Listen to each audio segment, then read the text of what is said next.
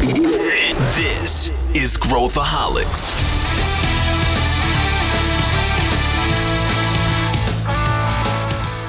Olá, aqui é a Paula Riccioli, sou do Marketing da Ace e esse é o Growthaholics, o podcast para quem adora inovação e empreendedorismo. Essa semana eu invadi o Growthaholics e escolhi o tema, os maiores esquemas de pirâmides da história. Quero saber quais são os cases mais impactantes que o mundo já viu e o porquê deles acontecerem dessa forma. Como especialista de negócio aqui não sou eu, claramente, eu chamei duas pessoas que provavelmente vocês devem conhecer. Pedro Weingärtner, é claro, nosso CEO, e Luísa Leite, nossa coordenadora de aceleração em startups. Vem com a gente! Uau!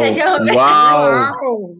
Que abertura, Paulinha! Gostamos muito, né? Nós, como hosts, né, Luísa? Nós dois somos hosts de podcast. Nossa, nosso emprego está em risco. Não, tá. É, ela pode escolher para qual ela vai. A produção vai seguir o que ela disser. É isso aí, é isso aí. Inclusive, a Paula quer falar de um, de um negócio fantástico que, se você comprar, tem um rendimento de 1% ao dia, certo, Paula? Esse, esse é o mote aqui do nosso programa. É, é esse assim, ganhe, fique rico em 30 dias é, e se aposente agora. É desse jeito. Com o mínimo de esforço possível. É óbvio. Sim, óbvio. só para quem, só quem ouviu o Growthaholics, esse episódio do Growthaholics, uma oferta única. Fiquem até o final que a Paulinha vai fazer a oferta, hein?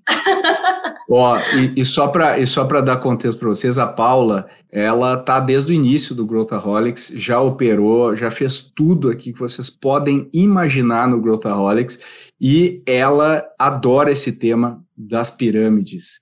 E aí ela falou: "Eu vou ser a host desse episódio e vamos lá, vamos lá que eu tô eu tô me sentindo muito bem não ter que conduzir o episódio, dá um conforto gigante. Eu tô eu tô adorando esse esquema. Se você que está ouvindo gosta, quer a Paulinha em mais episódios, manda mensagem que a gente vai acatar a sua sugestão. Não precisa, gente, não quero roubar o lugar do Pedro.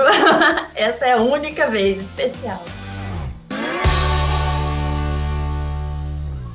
Mas para a gente começar, então, assim, para quem até situar, às vezes tem um ouvinte aí que nunca ouviu falar de pirâmide, o que, que, é isso? Geração Z, nunca viveu uma pirâmide ainda sendo desmascarada, é a gente começar explicando os conceitos, né? O que, que é a diferença entre pirâmide clássica, o esquema de Ponzi, e aí, uma pergunta polêmica: se a gente pode encaixar nisso aí o tão falado marketing multinível. E aí eu jogo para vocês, especialistas de negócios.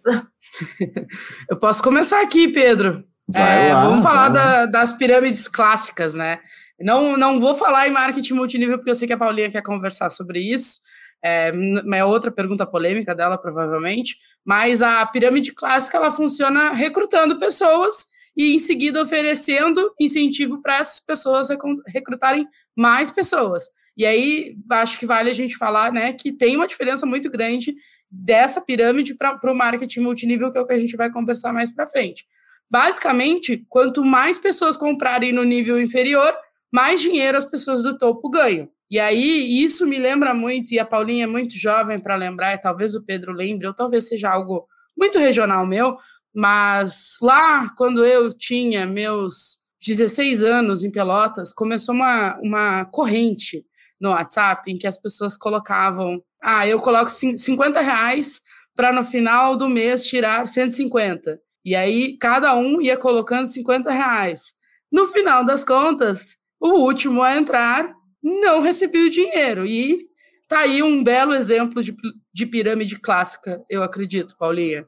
É isso aí, é isso aí. No, tanto que nos Estados Unidos, né, eles não têm esse nome da pirâmide, eles chamam de Ponzi Scheme, né? O, o nome, e, e é batizado em homenagem ao nosso amigo Ponzi, exato, ele tem exatamente esse nome, o Ponzi, olha que interessante, o Ponzi, ele, ele fez, foi, não foi o primeiro do mundo, mas ele foi muito famoso, é, e é aquele esquema, né, o investidor, pra, geralmente com esquemas de investimento prometendo um retorno acima da média.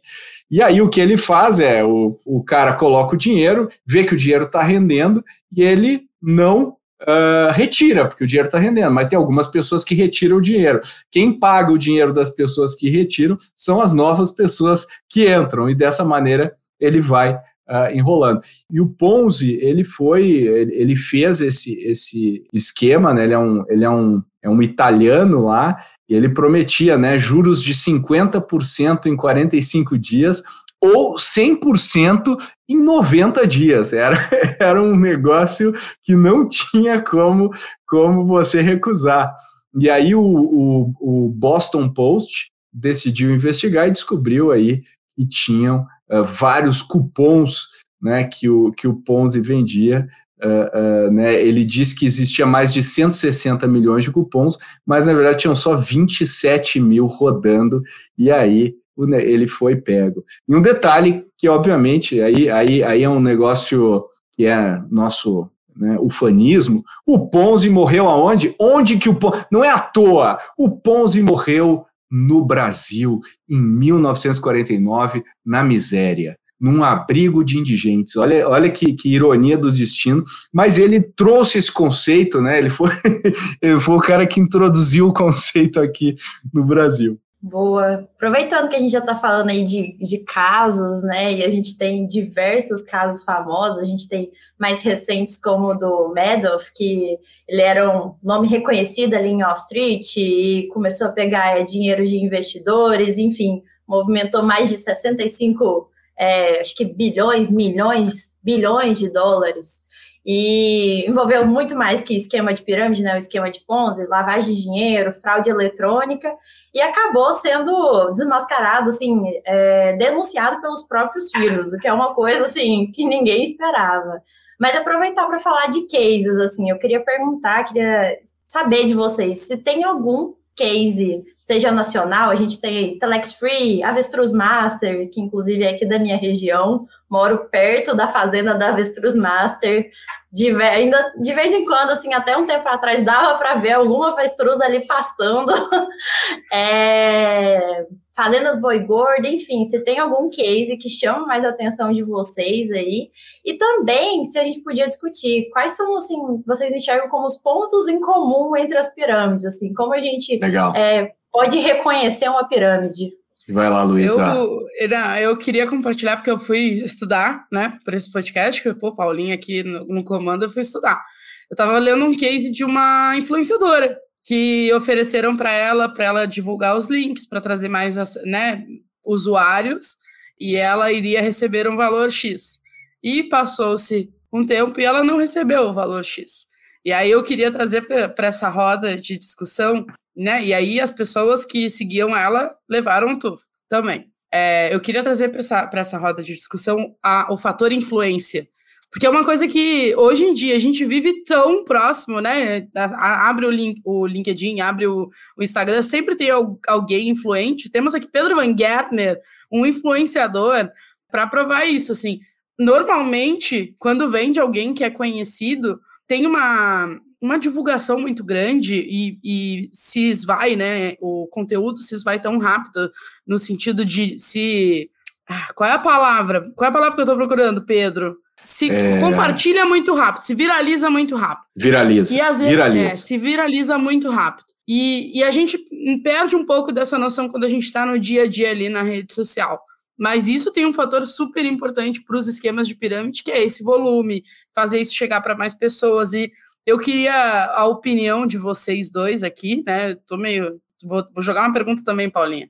É, quer moderar, quer moderar, é, Paulinha. É, é acostumada, é. né? A produção tá orgulhosa ai, de ai, mim ai. nesse instante. Mas eu fico me questionando isso, assim. O quanto a gente precisa tomar cuidado com as pessoas que a gente segue, porque essas próprias pessoas. E a responsabilidade do influenciador também em compartilhar coisas é, que sejam corretas. Porque isso tem um peso muito grande para o mercado e é assim que novas pirâmides vão se formando. Né? A Paulinha falou que a geração Z não, não viu nenhuma se, se dissipar, digamos assim, mas eu acho que tem algumas se encaminhando para isso. E aí eu queria saber de vocês, porque eu realmente acho que é uma, uma responsabilidade muito importante de ser falada.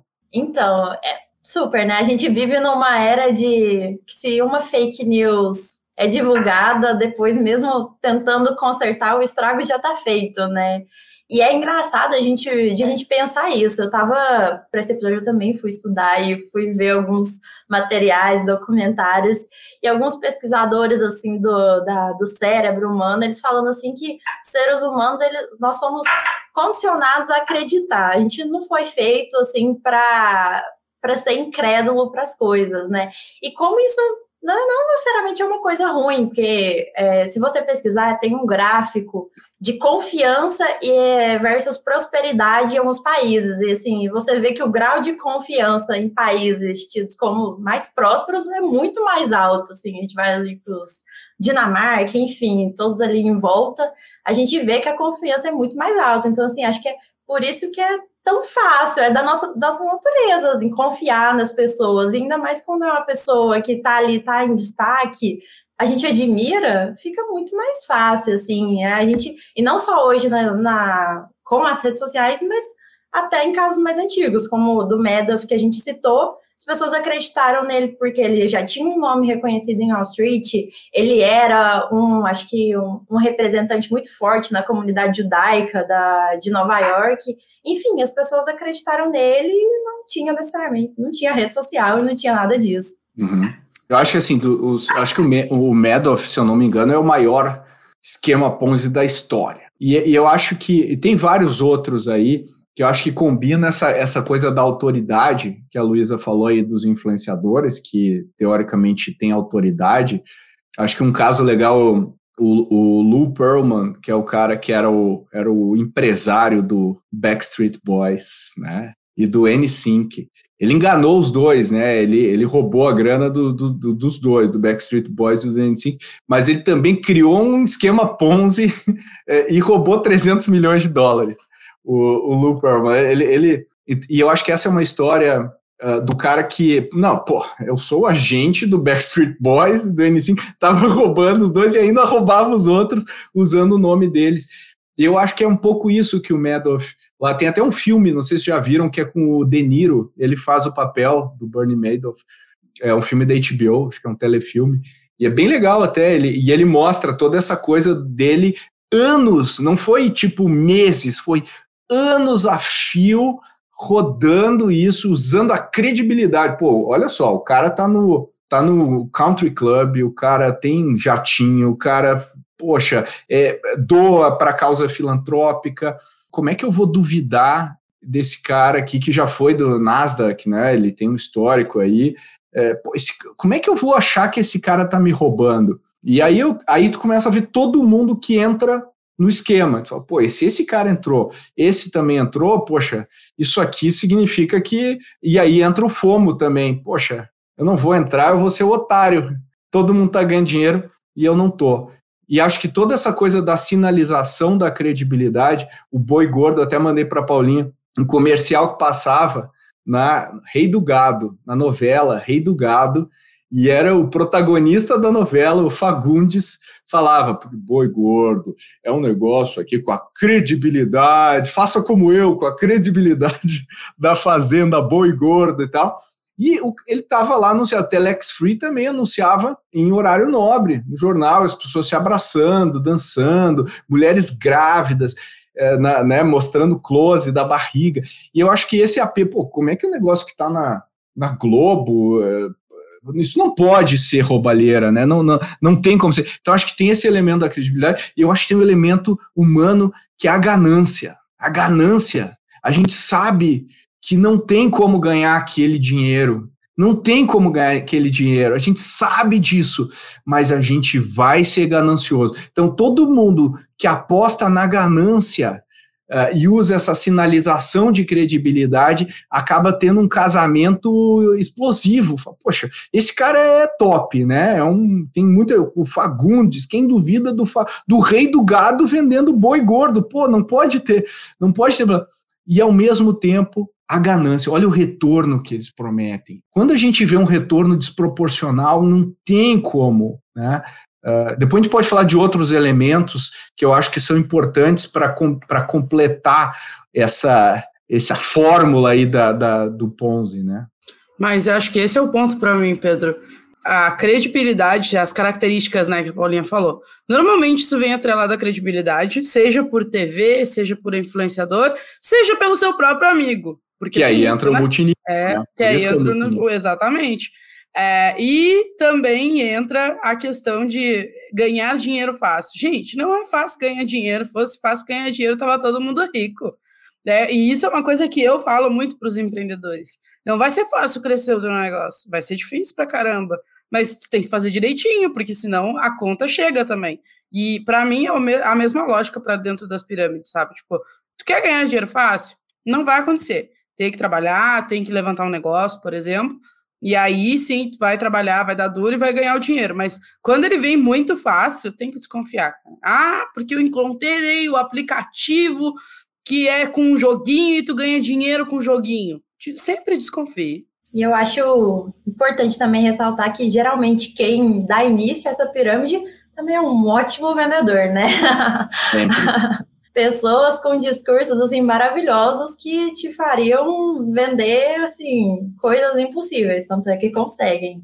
E aproveitando assim que a gente já está nesse assunto assim de mais reflexível, eu queria que a gente discutisse por que, que vocês acham que a gente continua caindo nesses esquemas? Assim, os esquemas são os mesmos. A estrutura não muda com, ao longo do tempo. O que vai mudar ali é o, o produto, em, entre aspas. Hoje a gente tem criptomoeda, a gente tem até. Eu estava lendo uma reportagem até coisas que a gente nem imaginava que poderiam ser pirâmide de são. Quem nunca, quem não ficou sabendo do golpista do Tinder, né? Não ficou famoso era um esquema de pirâmide. Ele pegava o dinheiro de uma mulher para manter o relacionamento com outra e manter ali a vida que ele vendia para elas, né? E assim era ia ali no esquema de pirâmide amoroso, quase. Queria entender o que, que vocês acham que. Por que, que a gente continua a cair nisso? E se qualquer. e se qualquer um está suscetível a isso? Que, por que, assim, né? Qualquer um, é o que, que influencia? É escolaridade, é nível poder monetário, enfim, como é que a gente pode analisar? Eu acho que os esquemas são os mesmos, mas as embalagens estão mais bonitas. Sabe quando tu vai no supermercado, tu olha uma embalagem e tu compra um produto só pela embalagem? A gente tá a gente melhorou muito o nosso processo de venda online, por exemplo. A gente melhorou muito a comunicação aqui no Brasil, o X e o Y. E eu, eu, sempre, eu sempre dou um exemplo, não tem nada a ver exatamente com pirâmide, mas o meu pai, ele tem um esquema para comprar coisas na internet. Ele, né, ele já é um, um, senhor de mais idade, e aí ele compra bastante. Agora com a pandemia mesmo, ele começou a comprar bastante por e-commerce e tal. E aí ele compartilhou comigo um dia, que ele disse para mim, ah, para eu saber que a loja não é falcatrua, né? A gente fala falcatrua no sul, não sei como é que fala em outros lugares, mas para eu saber que a loja não é falsa, eu jogo no Google e vejo quantas páginas tem no Google é, da, sobre, sobre aquela empresa, porque isso tem bastante, eu sei que não é falsa. E aí eu, eu paro para refletir assim, pô, mas pega um, um, um, falso que sabe fazer SEO, tá ferrado já, já pega o meu pai ali. Então, assim, eu acho que os golpes continuam sendo os mesmos, mas a embalagem tá bonita.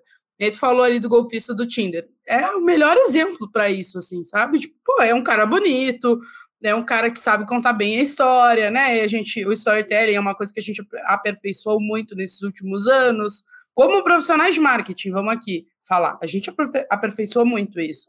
Então eu acho que as pessoas seguem caindo, e aí eu até acho que não tem uma questão de escolaridade e tal, porque a gente já viu aí gente muito com muito grau de instrução caindo em golpe e gente com pouco grau de instrução caindo em golpe mas eu acho que é a embalagem que a gente está sabendo fazer melhor. Eu culpo o marketing. É, eu, eu, eu, eu acho assim, acho que tem alguns elementos, né? Acho que primeiro é, essa transmitir credibilidade, eu acho que outro elemento é uma oferta boa demais para ser verdade. Não pode ser tão boa que seja tipo 100% ao mesmo, a gente sabe que é que não é tão boa, é, porque é, é muito, é muito para dar, mas se for 20, for 5% ao mês, for. Pô, peraí. É que nem aqui, até fraude eles usam isso. Então, quando você recebe uma oferta para trabalhar de casa ganhando 800 reais por dia, pô. 800 reais? Não, não é 5 mil reais, é 800 reais por dia. Não, deixa eu. Então, eu acho que esse tipo de coisa impacta. Mas eu acho que tem um outro elemento aí que é o miolo do negócio. Geralmente é um negócio que ninguém entende direito. Então, assim, tu não entende avestruz, tu não entende de boi, tu não entende de cripto, tu não entende dessas coisas assim. Pô, esse cara é o maior. Daí geralmente se vende, é o maior especialista em cripto. Não, não. Então, por isso que eu acho que vai mudando a roupagem, e quando fala assim, poxa, vejo na notícia que Bitcoin cresceu tanto em tanto tempo, aí eu meio que me conecto. Peraí, então Bitcoin é cripto, Então, cripto tem uma oportunidade gigante e esse cara sabe de cripto, portanto, eu vou entrar nesse esquema aqui de cripto. Então, assim, ninguém sabe direito como funciona e o cara pode explicar de um jeito qualquer e que você vai falar, beleza, ah, não, os avestruzes chegam aqui, a gente dá comida e tal, e esse o esquema é o seguinte, a gente consegue ter uma arbitragem. Aí fala, Poxa, legal, acho que é, realmente, o cara entende de avestruz. E eu não tenho a menor ideia. Então eu acho que tem esse elemento do, do miolo também ser um negócio que a gente não consegue entender muito bem, ou que a gente tem uma ilusão que a gente entende por proxy, por alguma coisa que está meio que do lado mas não é bem aquilo e aquilo meio que gera aquela, aquela confusão na cabeça das pessoas.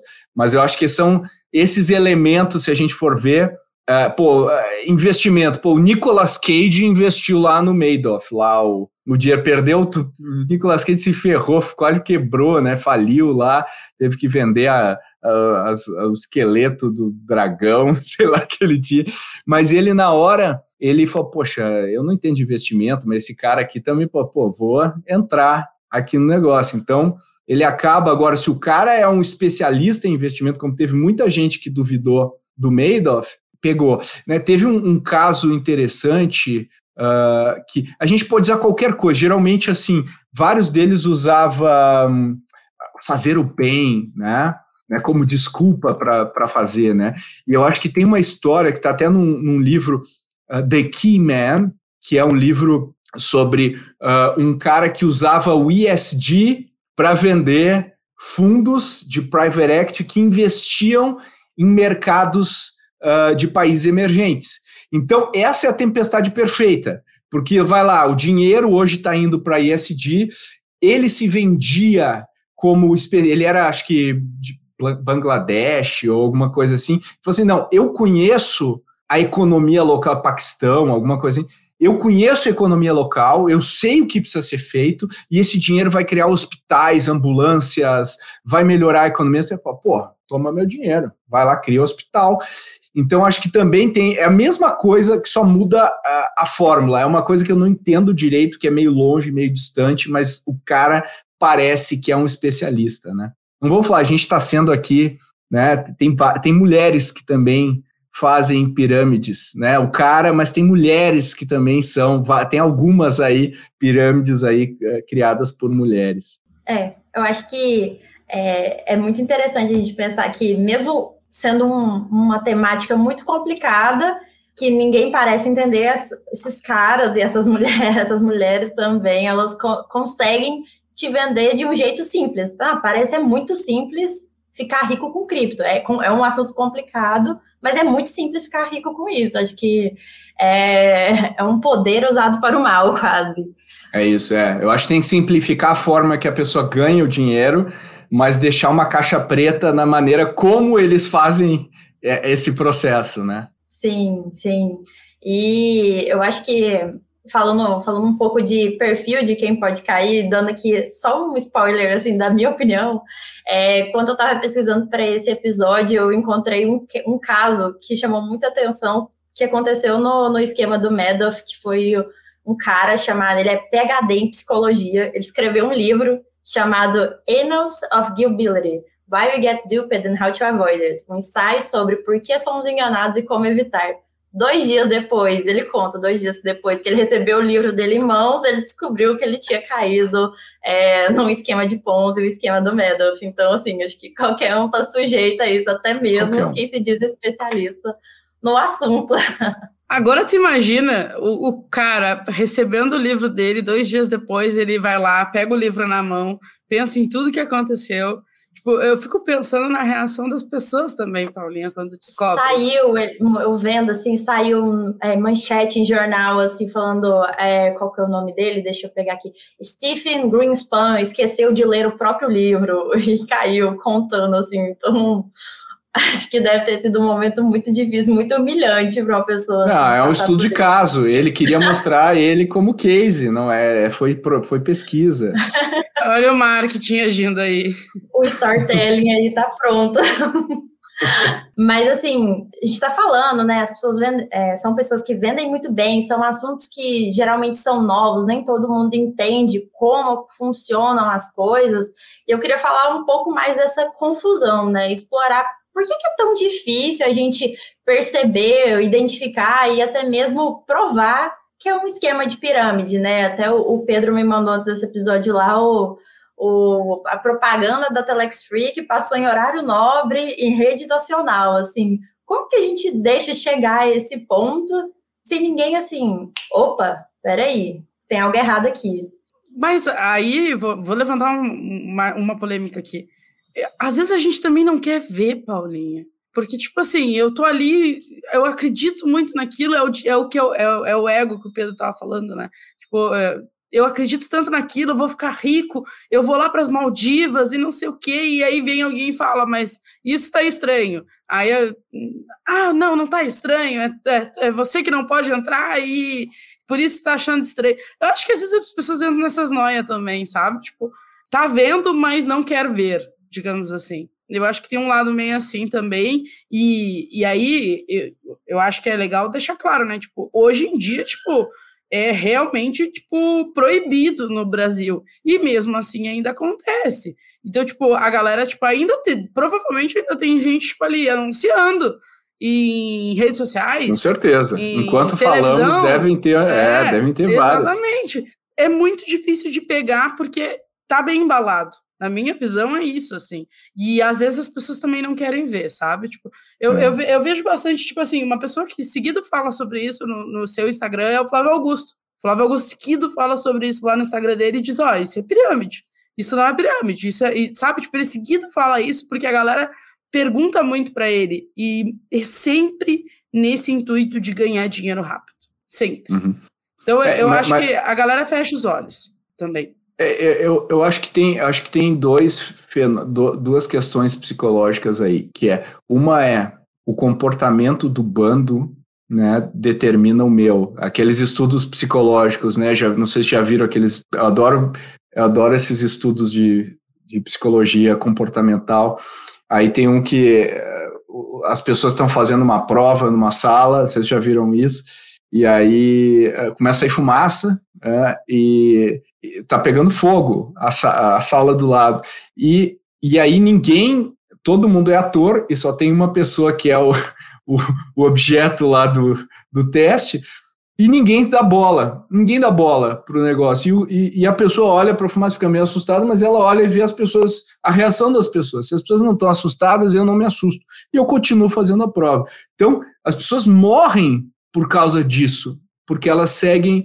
Se todo mundo está fazendo, ser humano, que nem tu falou, né, Paulinha, lá no início, ser humano tá, a fiação mental é de seguir o comportamento do, da manada. A gente está vendo hoje com a polarização das mídias sociais e da opinião pública, você é isso, você é aquilo, é exatamente isso. Eu, eu, eu me identifico com esse grupo ou com aquele uh, e, e, e, entro nisso. Então, eu acho que tem, tem esse elemento. E aí eu acho que tem outro elemento que é a suspensão da descrença. Então, uh, vamos imaginar que eu caio no conto, lá sou uma mulher e eu caio no conto do cara do Tinder. Nossa, eu queria achar alguém, eu quero que essa pessoa, eu quero ter uma vida a dois, eu quero, né, eu, eu quero tantas coisas ali. Quando eu encontro um cara que é, pô, é isso, é aquilo, tem, ele, ele se encaixa em sete das dez coisas que são importantes para mim, eu faço vista grossa para as outras, para os sinais né, que estão eh, indo, indo, contra o que eu acredito. E a mesma coisa acontece,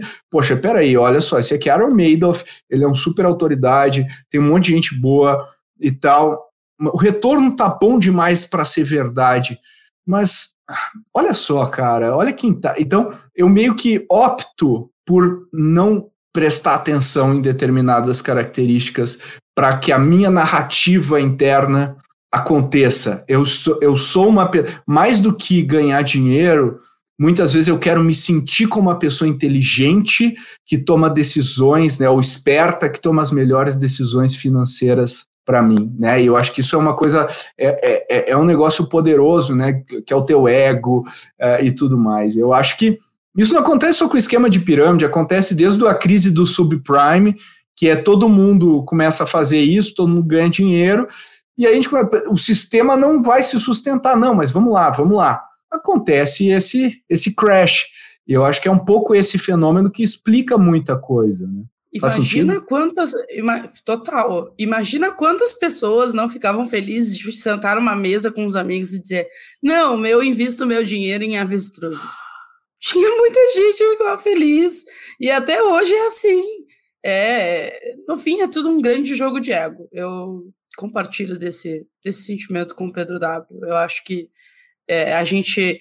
E é ganhar dinheiro com o ponto mais fraco do ser humano porque todo mundo quer, tipo, uma vida legal, todo mundo quer uma casa legal, todo mundo quer mais dinheiro, né? Se não quer, tá, tá vivendo de boas ali, na paz, mas normalmente a pessoa é ambiciosa, ou ambicioso pro bem, né? E aí tu acaba pegando a, pessoa que é ambiciosa pro bem, que quer crescer, que quer sentar na roda dos amigos e olha, meu dinheiro tá todo em avestruz, meu dinheiro tá todo lá no, em, na primeira plantação de milho de Marte, sei lá, Daqui a pouco vai começar a surgir umas coisas assim, mas, tipo, eu, eu realmente acho que era prazeroso para as pessoas também dizer isso. E aí, tipo, tu acaba fechando os olhos. É isso que o Pedro tava falando ali do golpista do Tinder. Pô, o cara me pedia dinheiro. Mas, porra, ele, ele, era gatíssimo, maravilhoso, se vestia bem, roupa de marca, é, jatinho particular, ele tinha uma filha. Como é que eu vou, como é que eu vou duvidar de alguém que tem uma filha? sabe? Esse, esse documentário é maravilhoso, inclusive, assim, porque ele te mostra exatamente tipo, como que o cara mexe com o emocional mesmo das pessoas e das mulheres que ele aplicou o golpe. Um ponto aqui, vocês falando, que eu achei bem interessante, eu acho que junto com essa presença que essa, os idealizadores desses esquemas eles vão construindo e vão se tornando cada vez assim maiores, mais na sua vida, trazendo ainda mais confiança, junto com também o comportamento ali de, de manada que a gente que a gente sabe que o ser humano tem, assim, é, são como eles vão se armando para se defender do daquele, daquele único indivíduo que pode achar estranho dentre milhares que acreditam, né?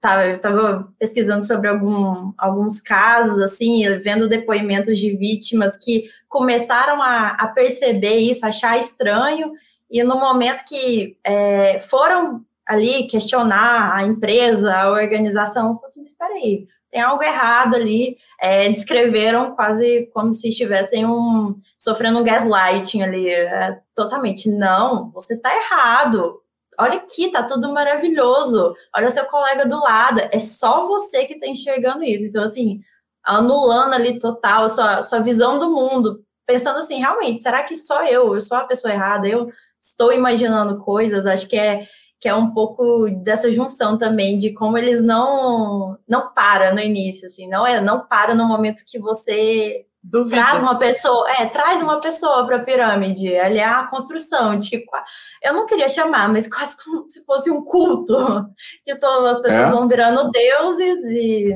você não pode duvidar delas, né?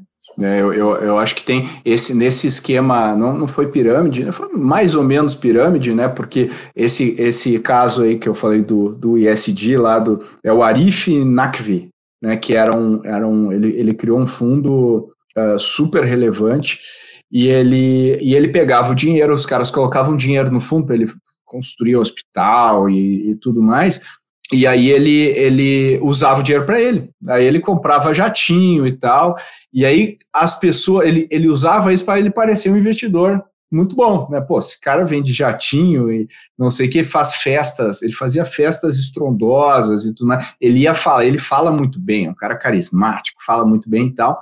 E aí quem descobriu a, a, a, a, trama toda foi o Bill Gates. Foi a Gates Foundation, que, que é um cara que bota dinheiro nesse tipo de coisa, só que aí o Bill Gates botou uns analistas técnicos lá para fazer análise. Não, peraí, peraí, deixa eu entender melhor. Não, não, não, não. O Bill Gates está. Não, não, só que ele ficava sempre indo de um lado para o outro, pega dinheiro de um fundo para tapar o buraco do outro. E, e, e, no final, acho que alguém aponta aquela coisa do rei está nu. Alguém vai chegar e falar assim: peraí, gente, pode dar certo. Mas eu acho que também tem um, tem um elemento de o cara, tudo bem, uma coisa é o cara não entrar, né? A pessoa não entrar no esquema, outra coisa é a pessoa denunciar o esquema. E o que ele quer é evitar que a pessoa denuncie. e prolongar ao máximo o Ponzi. Só que todo dia o Ponzi, é, é, invariavelmente o esquema Ponzi acaba.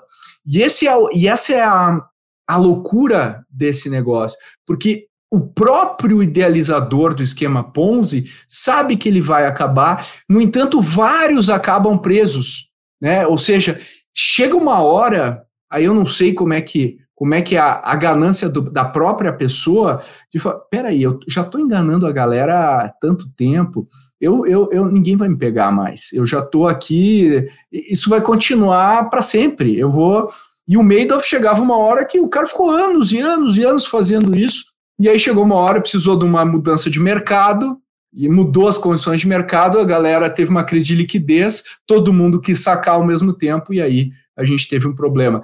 Então, eu acho que também é uma loucura da própria pessoa que cria, eu acho que tem um elemento, não é só má fé, óbvio que é, é, mas tem um elemento meio, meio patológico da pessoa que cria isso, sabe? Meio uma psicopatia e uma ilusão de invencibilidade que é, que é surreal, né? A adrenalina que isso gera para a pessoa também deve ser a própria é. droga, inclusive, né? Porque é isso, tipo, ó, tô pegando aqui o dinheiro do outro, será que vai dar certo? Será que não vai dar certo? E, e aí sobe, sobe a adrenalina, não adianta. É meio complexo mesmo. Mas com certeza tem um lado bem de má fé, mas realmente deve ter. Deve ter algum estudo com relação a isso, tipo, algum distúrbio em comum que as pessoas que tinham, que criaram pirâmides. Se alguém aí que está nos ouvindo souber, pode me mandar no LinkedIn que eu gostaria de ler mais, vou procurar também, porque com certeza deve existir. Já pegando aqui o, o gancho, como vocês estão falando, assim, de que às vezes pode nem ser proposital ali, consciente de que a pessoa está construindo esse negócio, esse esquema fraudulento, mas realmente ter outros fatores envolvidos. Trazendo aqui, caminhando para os finalmente do, do episódio, trazendo para o mundo que a gente está inserido, assim.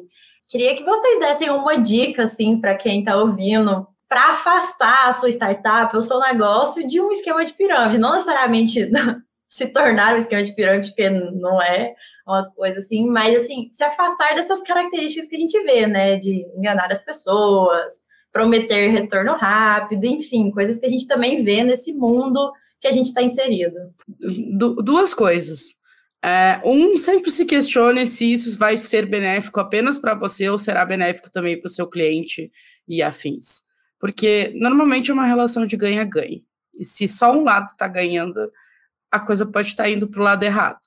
E aí a segunda coisa é muito mais tipo, de, de saber primeiro, pr primeiro saber olhar para o ecossistema como um todo, assim, e saber que vai ter gente. É, é, aquela velha frase, né? Todo dia um malandro e um. Como é que é? E um otário. E um, um, otário sai de casa. O pessoal adora falar. É, todo dia um malandro e um otário sai de casa. O pessoal adora falar isso. Eu, Luísa, não gostaria de, de empreender num meio com esse pensamento, sabe? Tipo, eu acho que é muito é muito errado, cara. É que eu, eu não sei se é uma questão de criação também. Tipo, eu não consigo pensar desse jeito, mas eu acho que é isso. Sempre pensar se a relação está sendo de ganha-ganha ou se só o seu lado está ganhando. Porque se for só um lado ganhando, tem alguma coisa muito errada ali, sabe? Tipo, quando tu cria um negócio, quando tu cria uma startup, é pensando no, no benefício de ambas as pontas, ou né, das três pontas envolvidas, por exemplo, se a gente pensar num marketplace, por exemplo. Então, é, pensar nessa relação ganhar-ganha, eu acho que é a, a melhor dica, assim. É, eu acho que, assim, sempre quando alguma coisa é boa demais para ser verdade, é, vale parar um pouco e, e olhar. E, e eu acho que, às vezes, no mundo no mundo das startups, os empreendedores e empreendedoras estão tão cansados e cansadas que ah, é um dinheiro, né? Vou botar, vou botar esse dinheiro para dentro. E eu acho que a gente tem que ser vigilante e, e, e ter essa diligência, e acho que um olhar interno também para né, aquele lado pensando rápido e devagar, do sistema 1 e do sistema 2, grande maioria dessas decisões são tomadas com o sistema 1, que é o sistema que consome menos energia e é o sistema mais rápido que você analisa padrões que já estão lá meio que na memória RAM, né?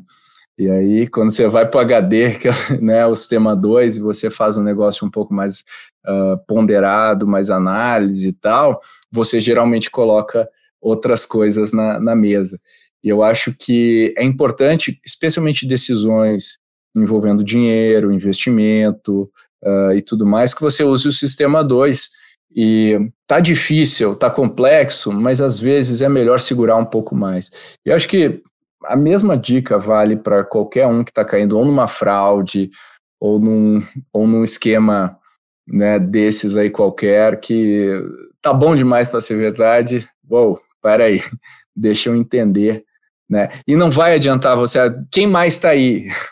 Quem mais está? Não adianta, você sabe que não adianta, porque vai ter uns caras inteligentes também, vai ter gente boa, inteligente investindo.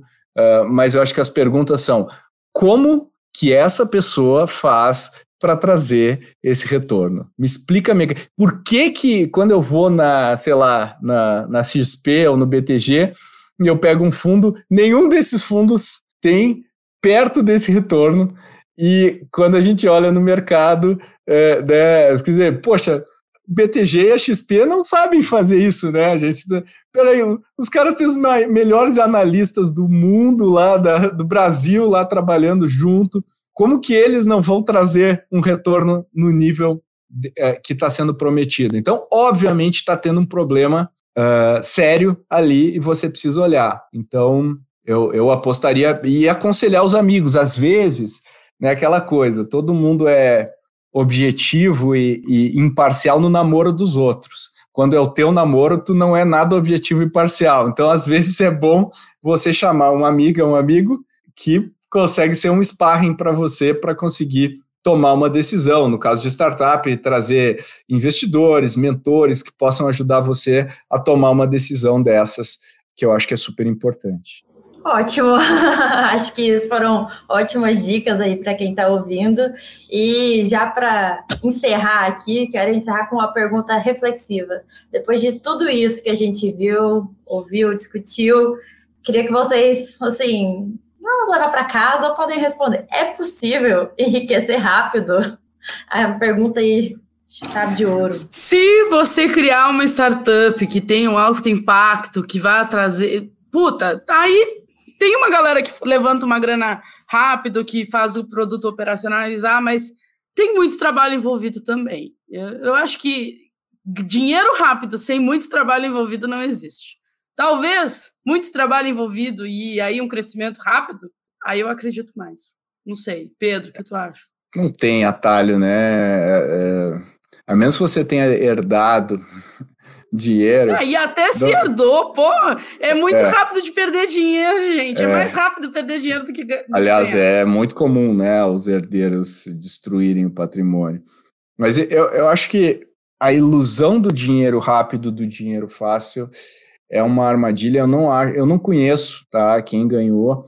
E, e provavelmente se existem algumas pessoas que ganham dinheiro rápido, dinheiro fácil, são mais outliers, são mais uh, uh, fenômenos fora do grid e achar que você vai ser um deles é uma ilusão total. É que nem no filme de zumbi, né? Quando a gente assiste o filme de zumbi, tem cinco personagens principais que não são zumbi. E você se identifica com esses cinco.